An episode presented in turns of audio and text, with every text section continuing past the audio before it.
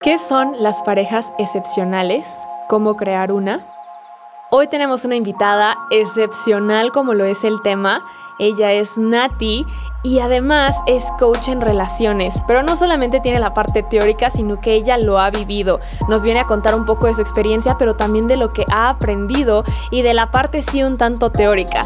Pero quiero decirles que su historia es increíble. Ella lleva 14 años de matrimonio, se casó cuando solamente llevaba un mes de noviazgo y a partir de ahí ha construido una relación excepcional y viene a compartirnos un poco de esto.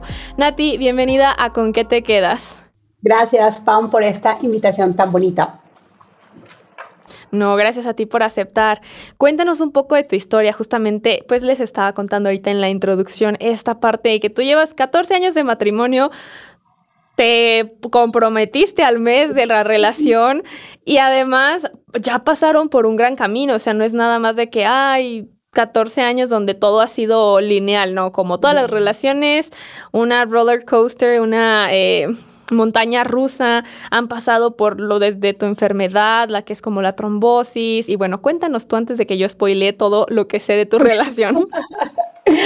bueno, lo primero es contarte que me casé muy niña, me casé de 21 años, o sea, realmente muchas personas me preguntan cuándo llega el amor, em, qué madurez debo tener para saber qué es el amor de mi vida, y bueno, aquí voy a ir contando algunas cositas a través de mi historia y te voy a dar la respuesta que normalmente hago, y es que lo sientes, o sea, no hay una edad, no hay un estatus económico, no hay una madurez para tú decir, llegó el momento de casarme o de irme a vivir con mi pareja. Realmente pasa el día en que lo sientes y el día en el que encuentras a esa persona que está pareja a ti, en el sentido de que ambos construyen y comparten un mismo ideal y tienen un compromiso para hacerlo, ¿no? Entonces, Volviendo un poquito a la historia, em, tenía 21 años, era una bebé literal, como decimos en Colombia. Eh, conozco a Luis Fernando, que es mi esposo, y no te voy a denegar, no fue amor a primera vista. De hecho, cuando lo conocí, la primera vez que lo vi, yo tenía otro novio. O sea, no era como que lo vimos así a lo eh, película de eh, Hollywood y nos enamoramos, no. Yo tenía otro novio. Eh, y empezamos a conocernos como amigos, éramos compañeros de trabajo, yo estaba haciendo mi práctica universitaria, em, éramos como juntos pero no revueltos, o sea, él trabajaba en otra área, y empezamos a conocernos y éramos amigos, o cuando decirte que éramos amigos era que no había una intención relacional más allá de la amistad. Eh, en ningún momento. O sea, siempre fue mucho respeto, mucha, eh, digamos, intención sobre conocernos como personas, más como que hubiera esa intención de quiero enamorarte y quiero, como decimos acá, echarte el perro o conquistarte. Nos conocimos, fuimos amigos realmente como seis meses. Em, en esos seis meses yo termino con mi relación, em, me quedo como dos meses sola, soltera, em, y ahí iniciamos nuestro noviazgo. Ahí ya sí realmente él dijo, con esta mujer me voy a casar, así literal. Y te voy a decir algo para que te rías. Éramos amigos aún, no éramos novios. Y le decía a las personas cuando estábamos juntos, mira, yo me voy a casar con ella. Y yo le decía, ajá, como, como está loco. Y bueno, mira, mira lo que yo digo, el poder de la de visualización. Claro, yo la atracción, donde pone el ojo, pone la bala. literal, entonces luego nos hicimos novios. Eh, nos hicimos novios un 7 de junio y bueno, pasó más o menos como, bueno, un mes y medio y me propuso matrimonio. Eh, obviamente, eso fue un boom en mi casa. Voy a hacer un paréntesis. Mm, yo soy la hermana segunda de tres hermanas. Eh, tengo una hermana mayor que se estaba comprometida en ese momento, y entonces mi mamá me dijo, no te puedes casar, o sea, no te puedes casar porque tu hermana mayor se va a casar el próximo año, entonces hay que esperar porque pues no hay un corazón de papá para entregar en el mismo año dos hijas, eh, ni presupuesto. Entonces, lo curioso es que yo espero un año para casarme, ¿ok? Porque pues había unas prioridades, pero mi hermana no se casa. Me caso yo primero. ¿Cómo? Mi hermana tenía un novio ocho años mayor. O sea, perdón, ocho años de relación. O sea, ellos llevaban ocho años de ah, relación. Se comprometen. Eh, ellos se casaban en febrero. yo me comprometo en más o menos septiembre, octubre, ¿vale? Entonces, claro, faltaban seis meses para el matrimonio, entonces mi familia me dijo, bueno, te casas el siguiente año, en junio. Y en esos seis meses, el matrimonio de mi hermana se acaba, o sea, en diciembre ellos terminan y yo me caso primero seis meses después. Entonces... Es que cuando te toca, te toca. Yo, yo siempre he dicho que en las relaciones humanas buscamos con mucha ansiedad y con mucha necesidad la estructura. Y realmente es cuando no tienes necesidad, es que la estructura se desarrolla con facilidad. Porque los apegos nacen de la necesidad. Entonces, bueno, ya ahí me caso, eh, duramos como tres años de novio, pero, de esposos, pero yo siempre digo novios porque es muy curioso porque al principio cuando no tienes hijos es como vivir con el novio. a veces le digo igual a mi esposo y es como, mi amor, ¿te acuerdas cuando estábamos solteros? Y me dice, no, éramos casados. Yo, sí, sí, pero no, no estaban los niños. Entonces, duramos tres años eh, casados sin hijos. De ahí yo recaigo, tengo una enfermedad, em, me da es un síndrome de Takayatsu, es muy raro, pero para explicárselos lo más eh, fácil posible, exacto, es especie de una trombosis. Yo quedé inmovilizada de todo el lado derecho, el lado derecho de mi cuerpo y duré más o menos unos cinco meses en cuidados intensivos, en clínica, ya de ahí duré casi un año y medio en rehabilitación. Esto fue como nuestra primera crisis matrimonial y entendamos que las crisis matrimoniales no siempre son peleas y discusiones, sino son situaciones que le ocurre a la pareja en la cual se pone la relación en jaque mate. Y aquí no es un tema de culpas, de es tu culpa, es mi culpa, no, sucede en las relaciones y eso es supremamente importante porque siempre intentamos buscar culpables ante las situaciones que no sabemos manejar o que no tenemos un control ¿vale? Y realmente no hay culpables, solo las situaciones ocurren. Y cuando te duelen es porque te involucran, ¿ok? Y bueno, aquí hablaré de esta enfermedad, pero normalmente en cualquier relación puede ocurrir con una infidelidad, puede ocurrir con una eh, crisis económica, una crisis eh, de salud, que fue el caso específico mío, ¿cierto? Entonces, Empezamos a vivir este proceso, eh, fue un proceso muy difícil, eh, mi esposo era empleado en ese momento, pues y obviamente no sé en México cómo funciona, pero en Colombia a ti te dan tres días de eh, permiso, por decirlo de alguna manera, para poder no asistir al trabajo, pero después de esos tres días, pues tienes que ir a trabajar como corriente. Mi esposo renuncia a su trabajo, fue un proceso muy importante, él renuncia a su trabajo y se dedica a cuidarme en los siguientes 18 meses. Y yo creo que ahí, mm, digamos que fue un momento muy crucial porque hubo ese compromiso de frente a lo que ocurría en ese momento.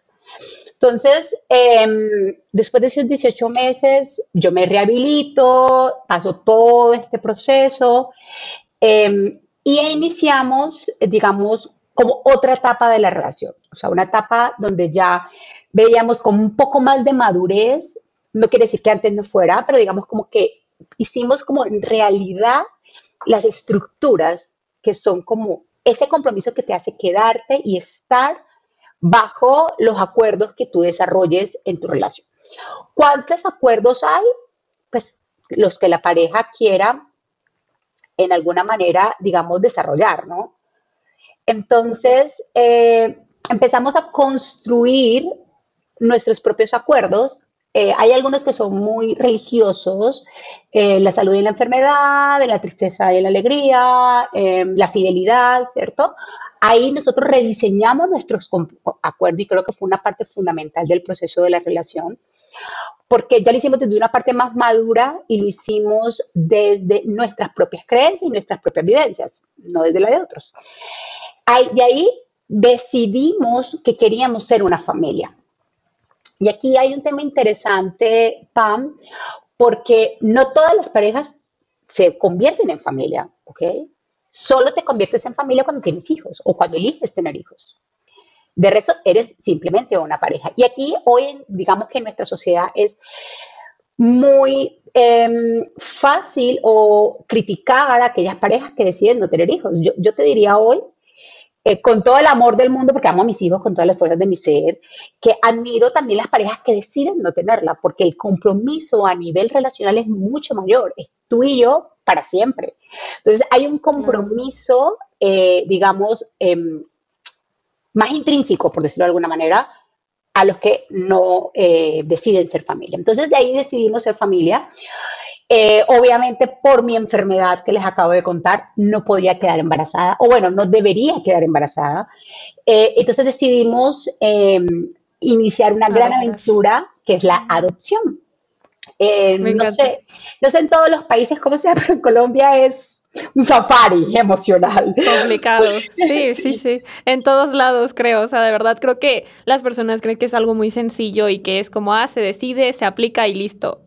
No, hay personas que pasan años y años y años en el trámite. Sí, realmente es un safari, como digo yo, es toda una odisea, eh, porque, bueno, obviamente estos pequeños han sido vulnerados en sus primeros derechos.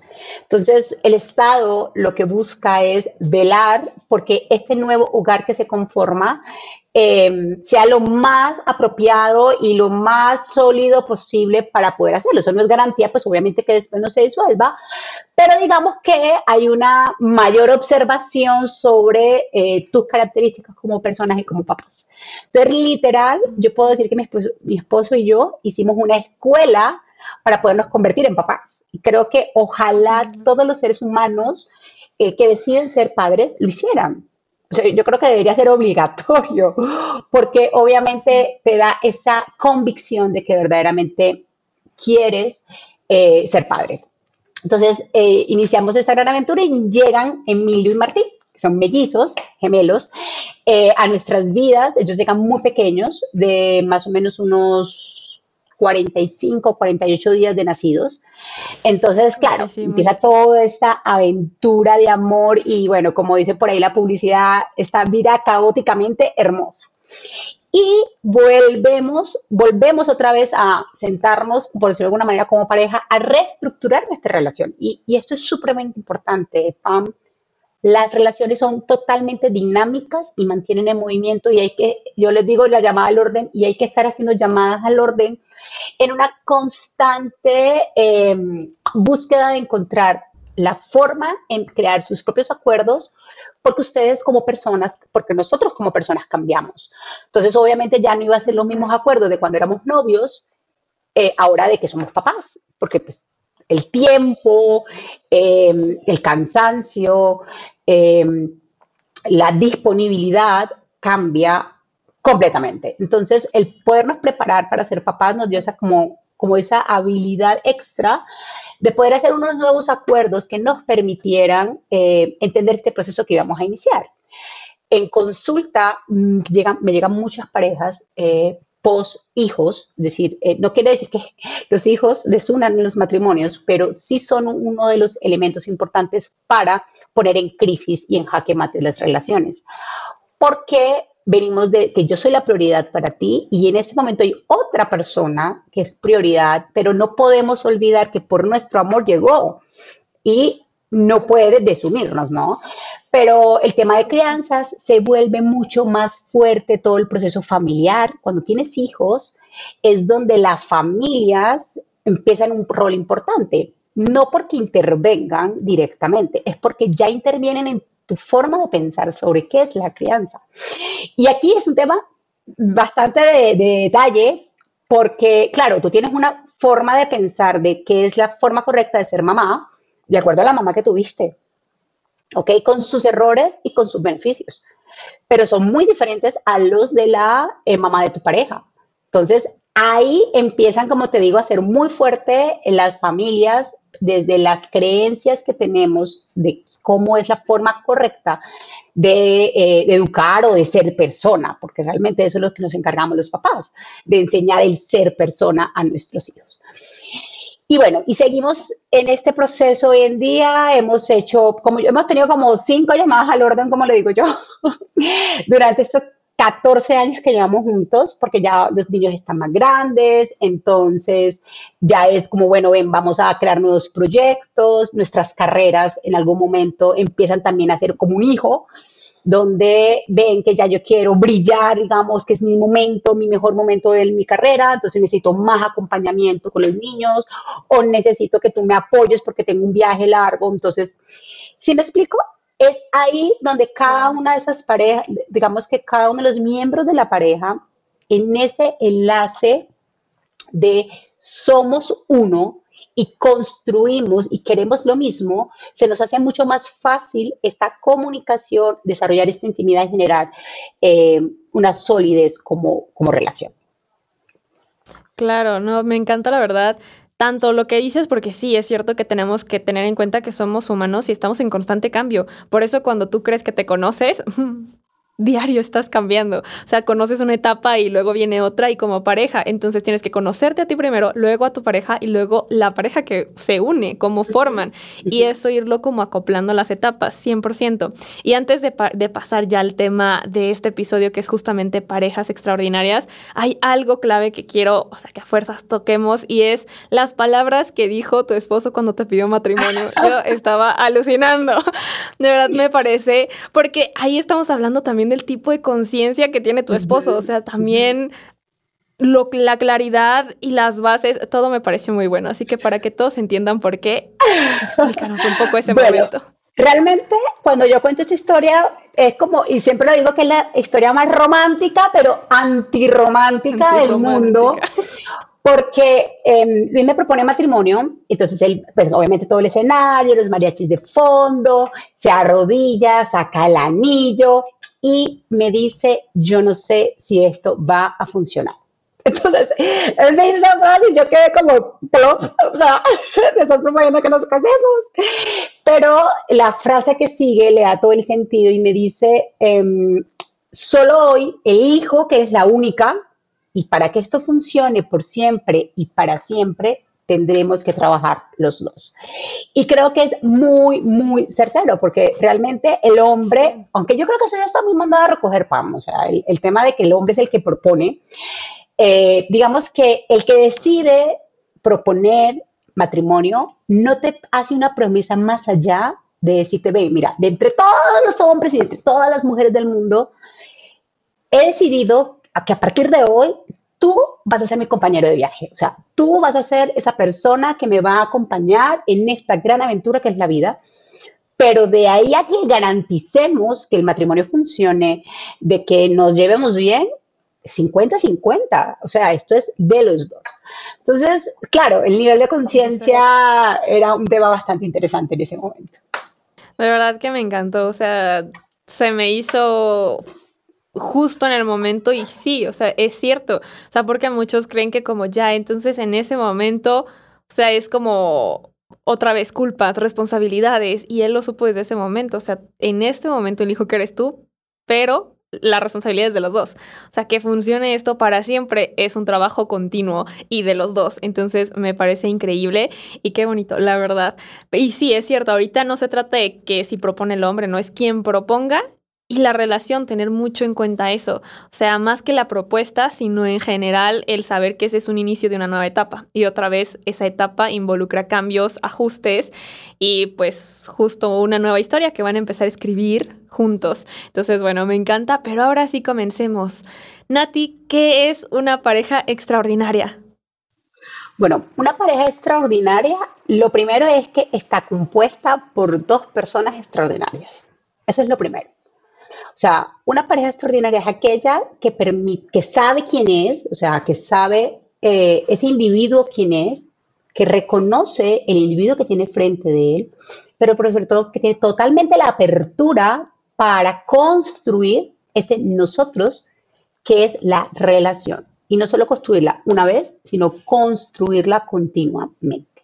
Entonces, una pareja extraordinaria es aquella que se permite aprender de sí mismos, y crecer en constante incertidumbre hacia mejorar su relacionamiento. Te digo en constante incertidumbre porque si algo queremos los seres humanos son certezas y garantías y hay algo que no lo tiene en la vida, es el amor. El amor no tiene garantías, no tiene certezas más allá que la misma energía del mismo. Es decir, la certeza del amor es el amor. O sea, no, no hay, em, como fiadores, no sé cómo se diría, como personas que vengan a avalarte que esto funcione, no. O sea, funciona desde la energía que tú lo sientes. Entonces, eh, esa certeza, o, perdón, esa incertidumbre y esa búsqueda de certeza es lo que hace que nos llenemos de miedos para poder desarrollarnos como relación. Me encanta, sí, 100%. Y creo que no hay nada que agregar, ¿sí? Dijiste todo y yo más bien, yo estoy apuntando y yo muy bien, tomando nota. Pero bueno, la siguiente, Nati, ¿cómo nos enamoramos? Bueno, este es súper curioso, ¿sabes? Mira, yo soy una persona muy juiciosa, eh, digamos a nivel académico. Me gusta mucho la academia, he estudiado muchísimo. Em, y cada día me sorprendo leo y bueno, investigo de cómo todo va variando y va cambiando, ¿no? O sea, nosotros nos han enseñado un millón de veces que la media naranja y que el tema del complemento, bueno, eso ya creo que a estas alturas suena cliché, pero esa es nuestra estructura base de relación, o sea, nosotros creemos que estamos medios y que buscamos algo que nos complemente. Pero te voy a poner una cereza a este jugo naranja. A este lado de naranja pongámosle una cereza adicional y es la siguiente.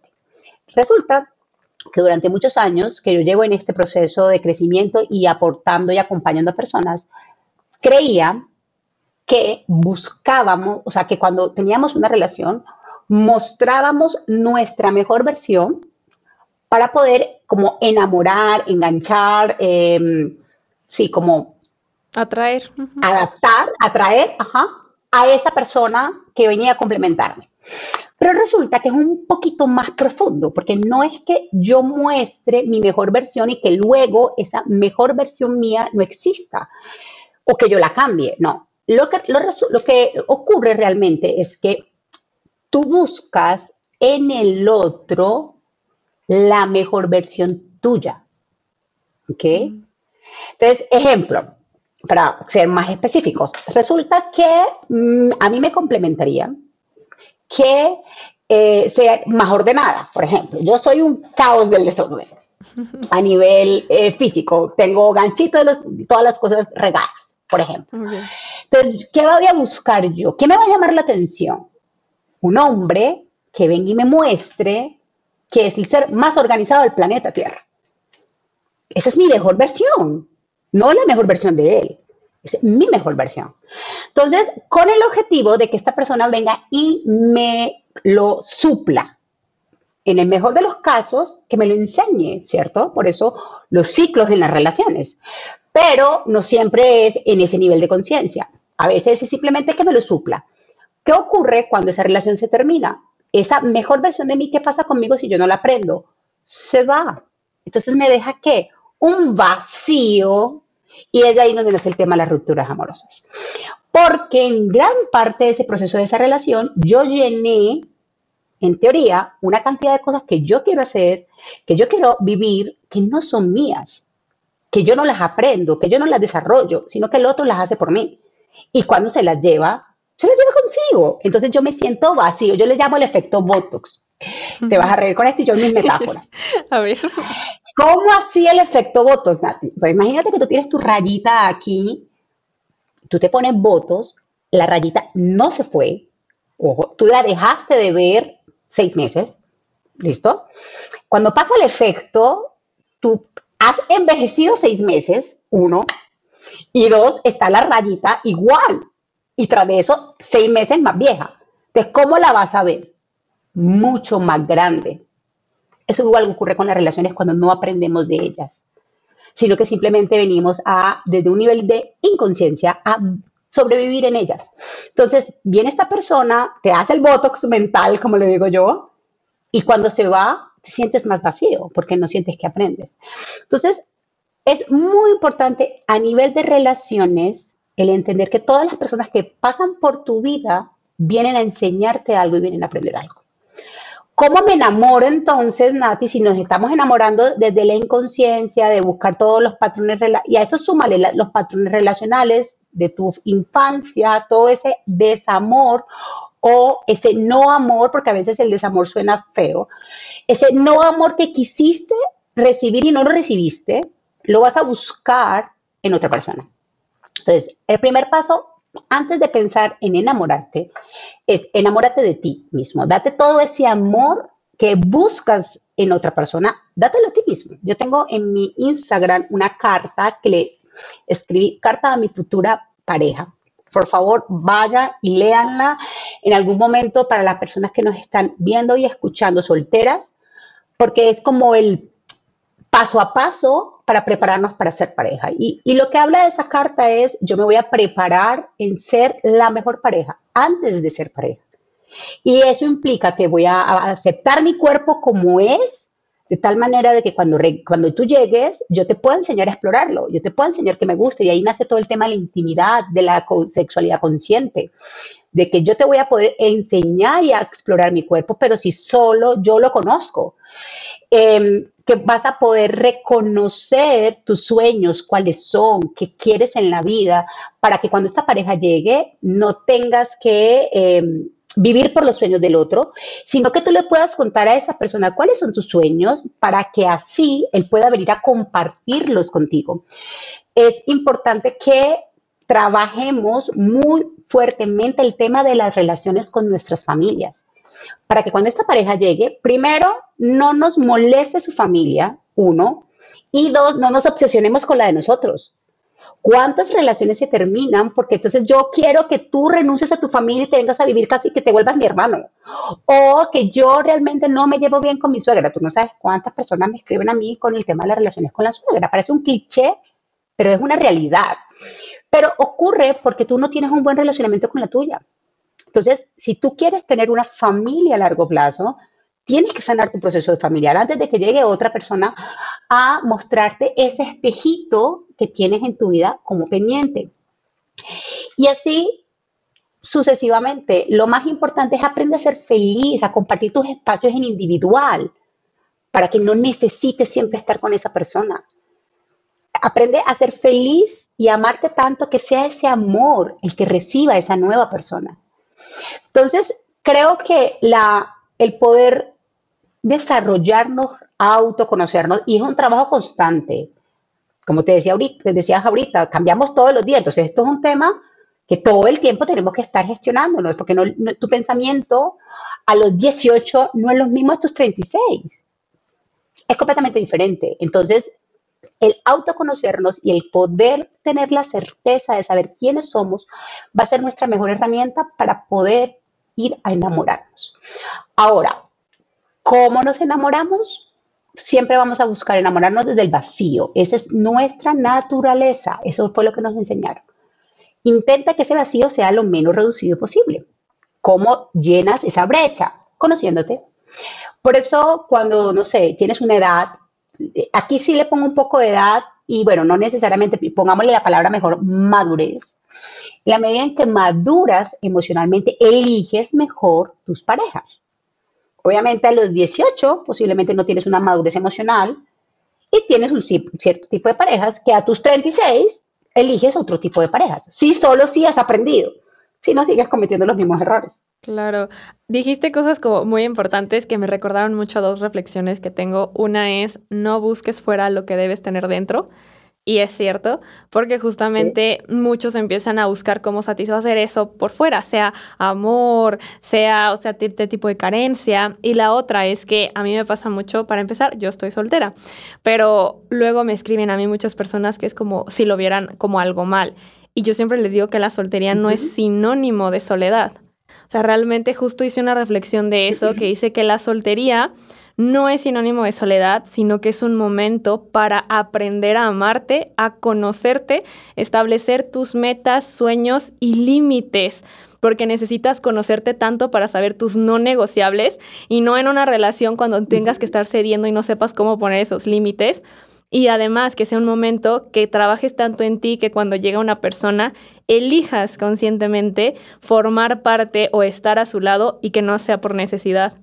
Y lo dijiste tal cual. Y yo, wow. porque justamente a mí me llegó así un día en la noche. Y yo estaba de que ya a punto de dormir y me da risa porque es los momentos donde yo más recibo información, siempre digo que es canalizada porque yo tengo pues esta parte de sueños premonitorios, de que pues poder como dar el mensaje que necesitan y pues lo tengo que escribir porque si no se me olvida, esto pasó hace días, o sea, de verdad como hace tres o algo. Y ahorita que empezaste a decir como cada palabra de que necesidad, carencia, conocerte y yo, es lo que me dijeron. y yo, es cierto. Entonces dije, creo que este es el momento donde tengo que compartirlo para todos los que nos están escuchando, que no confundan soltería con soledad. Es un momento para conocerse. Y si quieren una relación extraordinaria, sean una persona extraordinaria, conózcanse tanto y conozcan esa parte, porque luego ni siquiera pueden como reconocer su parte extraordinaria o no lo creen. O sea, yo en la parte de numerología les digo como, no, pues esta es tu esencia, eres una persona así, así, así, eres una gran líder. Yo, líder, no, yo cómo, no, no.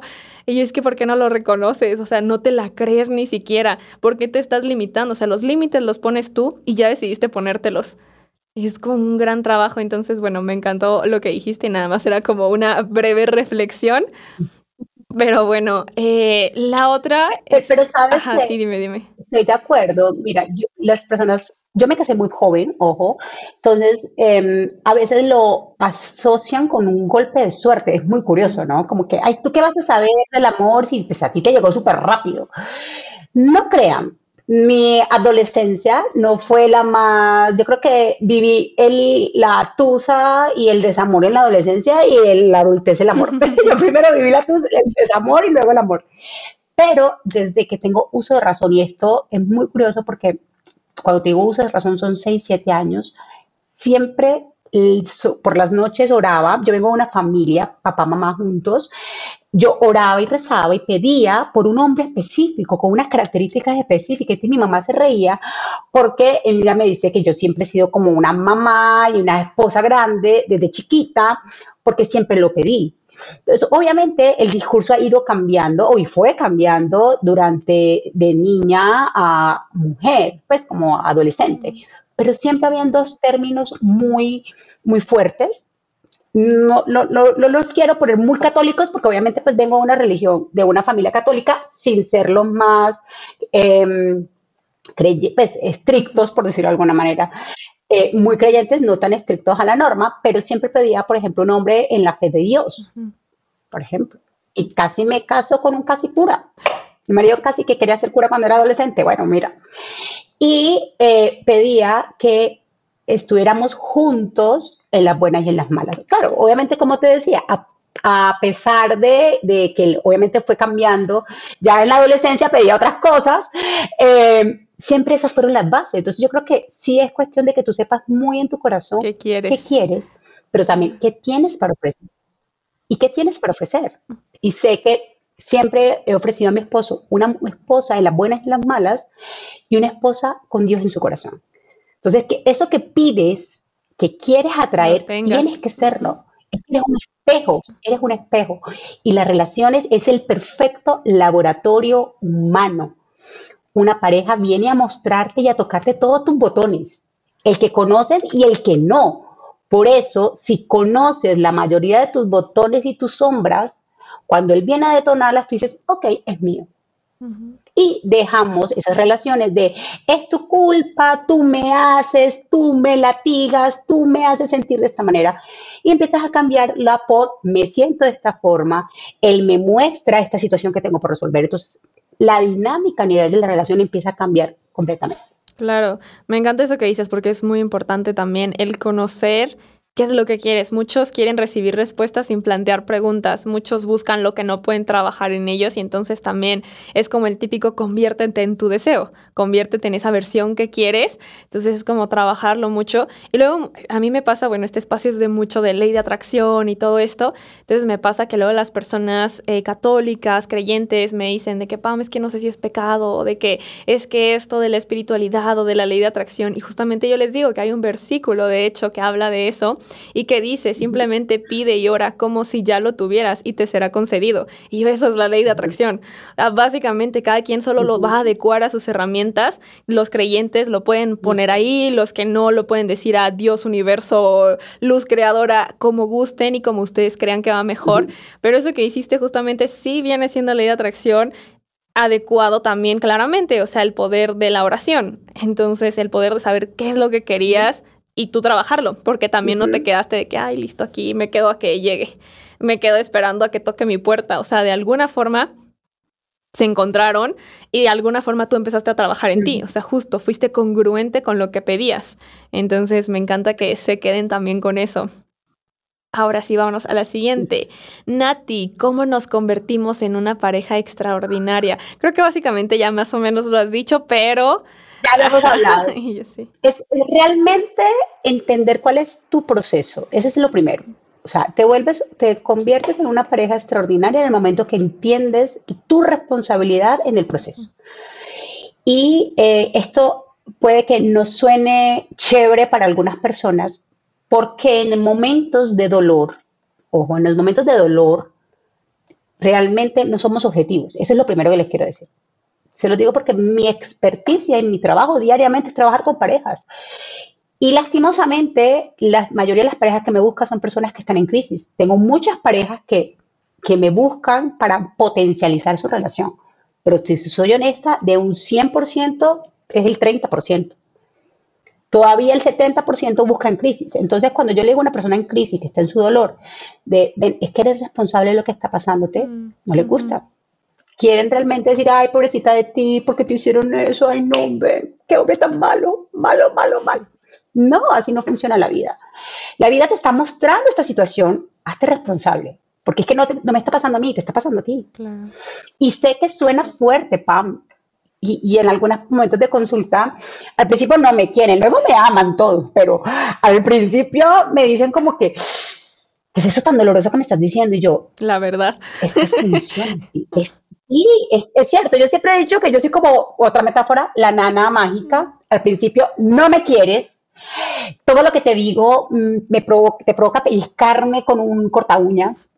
Cuando empiezas a vivir el proceso y empiezas a despertar y empiezas a hacerte responsable, cada día vas a tener menos contacto conmigo. Y cada día yo más lejos. Y ya después, cuando yo te diga, bueno, ya, este proceso se terminó, ya estás listo, ya tienes la herramienta, fluye. no, todos quieren terminar siendo mis mejores amigos. Claro, claro.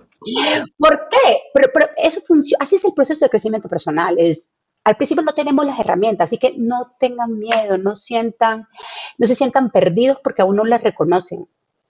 El primer paso es entender que no las tenemos. Yo creo que el, reconocimiento de, sabes que no tengo ni idea de por qué me pasa lo que me pasa, de no tengo idea de por qué elijo estas parejas, no tengo idea por qué me han sucedido estas experiencias en la relación, es el primer paso.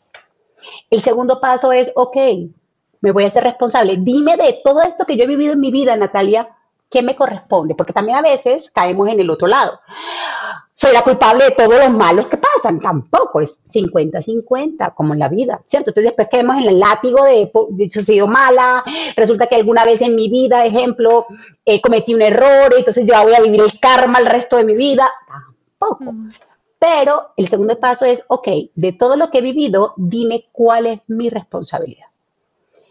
Y en el tercer paso, creo que es donde está el mayor proceso, porque aquí en esta parte hay que tener mucha humildad de poder reconocer, ay, bueno, sí, tienes razón, lo que pasa es que en esta relación al principio yo lo trataba re mal, o sea, él me invitaba a salir y yo, no, no, estoy ocupada, no, no, no, y entonces ya después se me volteó la torta, pero esa parte no la contamos.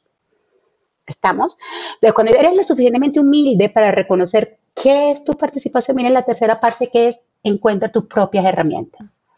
Pam, encuentra tus propias herramientas porque no existen herramientas universales. Eso no existe. Lo que le funciona a Natalia y a Luis, no le funciona a Andrés y a, y a, María, porque acá hay tantos tipos de relaciones como personas y combinaciones en ella existen.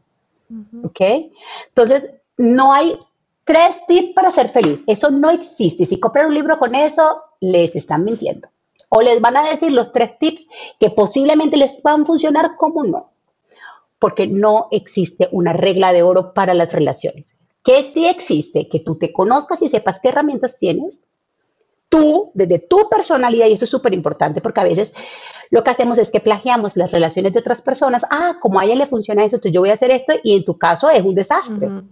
Porque tu personalidad no te lo permite. Ejemplo, mi personalidad es una personalidad extrovertida, abierta, mm, digamos, un poco más activa, ¿cierto? Entonces, si yo busco en una pareja vecina, ay no, es que ella es súper pasiva, súper callada, súper, em, como que no, no es tan activa, y eso les funciona. Y empiezo ya a practicar eso, me voy a sentir reprimida. Voy a sentir que eh, me trago las cosas. Entonces, en vez de estar haciendo algo positivo para mi relación, estoy haciendo algo en contravía, porque esa herramienta va, digamos, en ese mismo orden de ideas, en contravía de mí misma. Entonces, la tercera herramienta es reconócete y conoce tus herramientas personales para que puedas construir tus herramientas relacionales. Obvio, hay unas bases, como todo en lo humano. hay muchas personas que se han dedicado a estudiar hace muchos años las relaciones humanas y nos dan como unas escalitas que nos van a explicar los pilares de la relación, que es creo que la siguiente pregunta y la voy a decir de una vez, y es, existen unos pilares que nos hacen pareja, vuelvo y les digo, es una eh, ruta que tú vas construyendo, pero no te dicen el paso a paso, ¿no? Entonces, ¿cuáles son esos pilares? Para cerrar la idea del tercer paso, para pasar al cuarto, es la comunicación. ¿Cómo nos comunicamos? El primer pilar porque es la forma en cómo expresamos y cómo eh, manifestamos nuestras ideas y nuestras emociones. Lo hacemos a través de la comunicación. Aquí en este gran cúpulo entra los lenguajes del amor, entra la asertividad, entra la escucha, la presencia. Entonces, miren todo lo que entra dentro de, esta, de este pilar. Eh, segundo, la intimidad. ¿Qué es la intimidad? La intimidad es la sexualidad, la intimidad es el contacto, es esos momentos únicos entre tú y yo.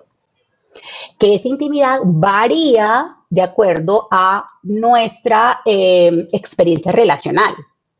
ojo, cuando yo les digo los pilares de las relaciones, aplica para todas las relaciones humanas.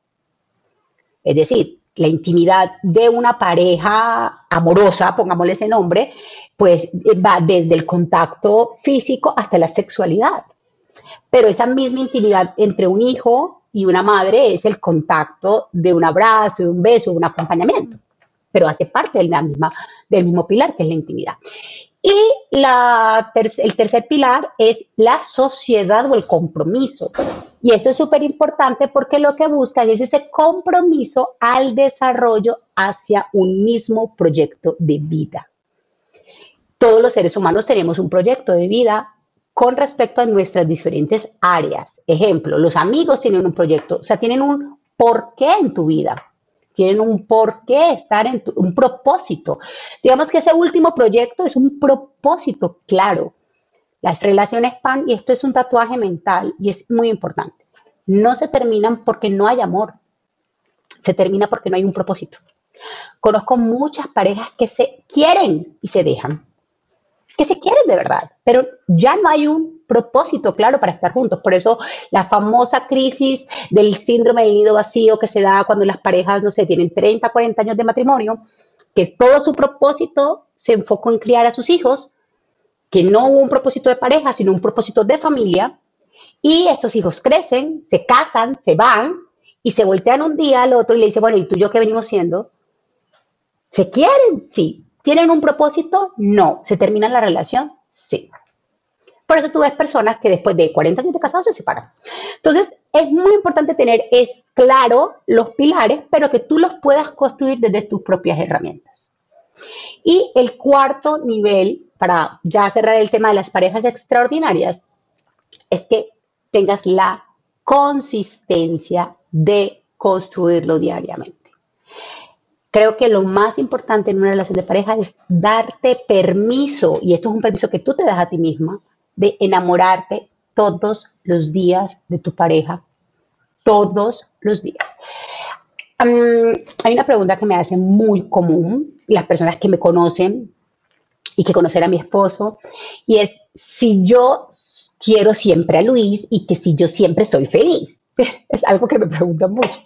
Yo les digo, miren, peleamos, sí, como todas las parejas humanas, o sea, no existe una pareja humana que no pelea porque las discusiones, no hablamos de peleas, pero las discusiones vienen de la diferencia y somos diferentes, entonces siempre va a existir una diferencia, pero si tú, si yo pusiera como el margen del día, no hay días que a veces no soy feliz, pero si yo hago el promedio, sí soy feliz. ¿Sí, me explico?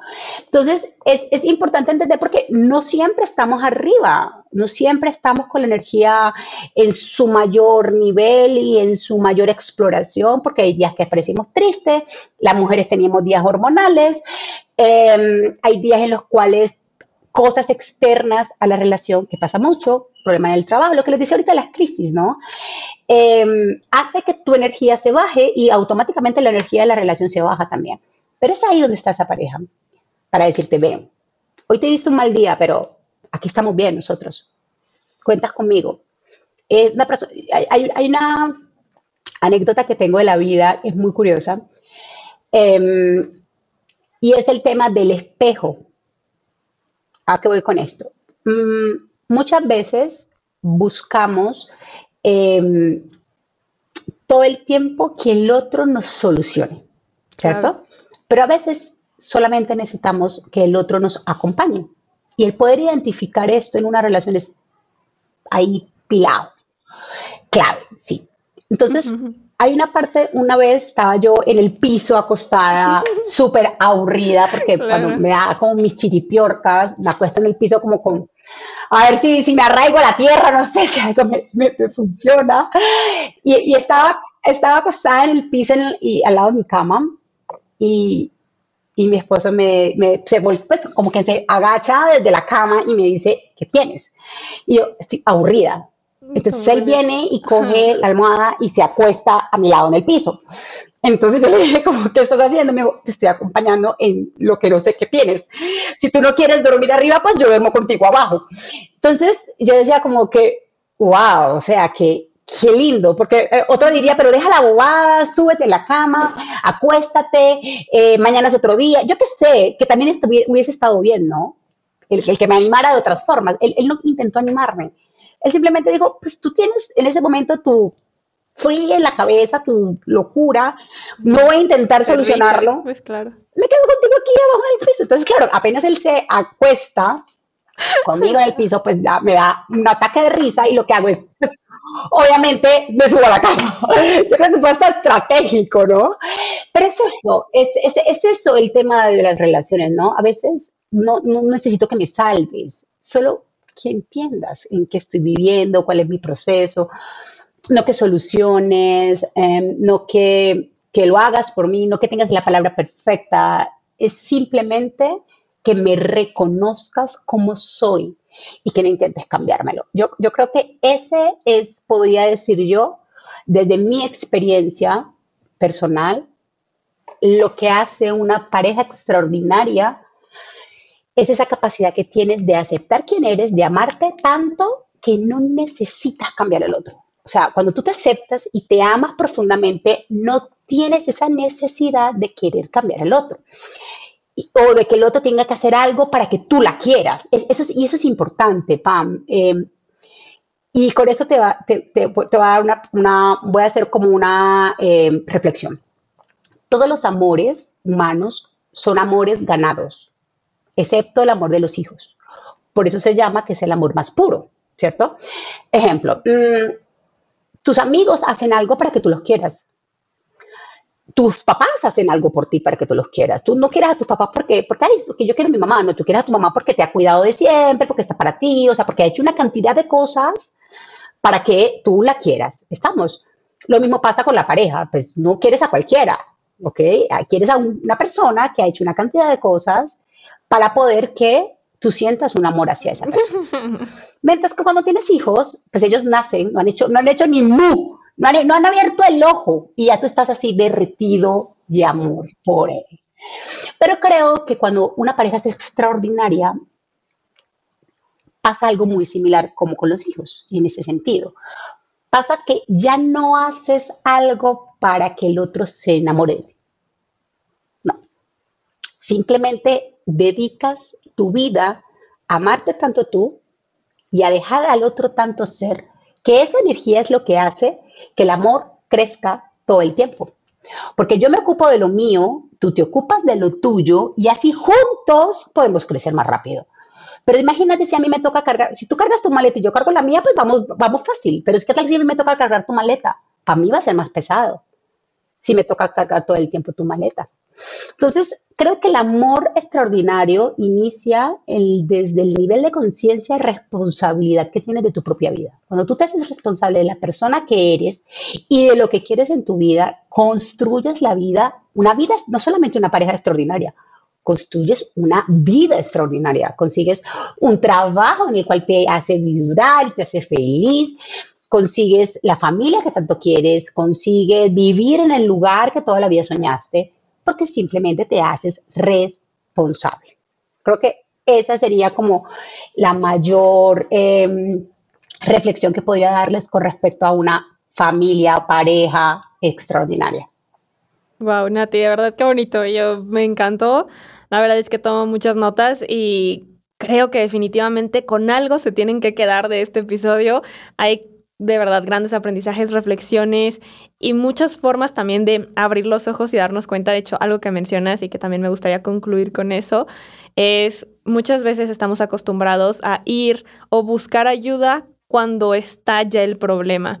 O sea, normalmente te duele algo, vas al médico, de que ya no hay de otra más que ir al dentista, vas al dentista, ya está muriendo la relación y sientes que ya no hay forma y entonces estás viendo dónde agarrarte, ahora sí buscas terapia, un coach o algo. Y siempre es recomendado y hasta todos los médicos, dentistas, todos lo dicen, que tienes que ir antes y que hay chequeos y que no necesitas esperar el problema para buscar la solución. Entonces creo que también eh, pues los animo y las animo a que si están en una relación, si están preparándose, si tienen algo que quieran eh, pues todavía como trabajar más, no se esperen a que haya un problema para buscar una solución. Y definitivamente ya tiene aquí a Nati, una gran persona que pueden también acercarse. Eh, sus redes sociales van a estar en la descripción. También encuentran su Instagram como El Secreto del Amor. Pero pues bueno, todo va a estar en la descripción. Nati, de verdad, muchísimas gracias por haber formado parte de esta segunda temporada y con que te quedas de este episodio que se me hizo mágico. Se me hace de verdad lleno de mucha información muy buena, valiosa. Y muchas gracias de nuevo por haber formado parte de ¿con qué te quedas? No, para ti, mil gracias por esta invitación. Yo soy una amateur de, esta información, de, enseñar, de contar mi experiencia, de lo que he aprendido eh, con respecto a las relaciones humanas, porque pienso que todos los seres humanos tenemos derecho, tenemos por divinidad propia una relación extraordinaria y que vamos a tenerlo. Es más, voy a hacer un plus al final y es, podría decir que es el mejor momento del mundo para tener pareja. Aunque la gente crea hoy en día que la gente no se quiere comprometer, que no sé qué, que tal, no es cierto. Hoy en día tenemos mayores niveles de conciencia como seres humanos.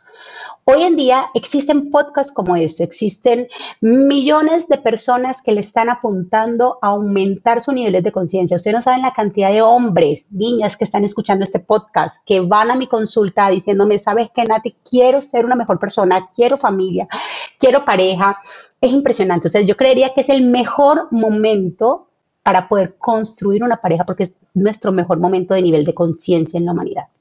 Entonces, tú que me estás escuchando, que hoy sientes que no hay pareja, que no hay persona para ti, que estás triste en el amor, te digo, no es cierto, prepárate porque allá afuera hay una persona esperándote para amarte. Eso sí, empieza a amarte a ti para que cuando llegue ese amor lo reciba. Y las parejas que nos están escuchando hoy, quiero mandarles el mensaje de que reciban el amor de su pareja todo el tiempo y crean en él. Reciban el amor de su pareja todo el tiempo, porque la gran mayoría de las veces cuando las crisis inician es porque bloqueamos el amor del otro y no lo queremos ver. Entonces, ábrete a recibir el amor y ábrete a dar amor porque es ahí en esa energía del yin yang, del dar y el recibir amor, donde se construye y se multiplica el amor. Perfecto. Nati, de verdad, muchísimas gracias. Y pues bueno, con eso nos despedimos. Gracias a todas, a todos, a todos por habernos escuchado.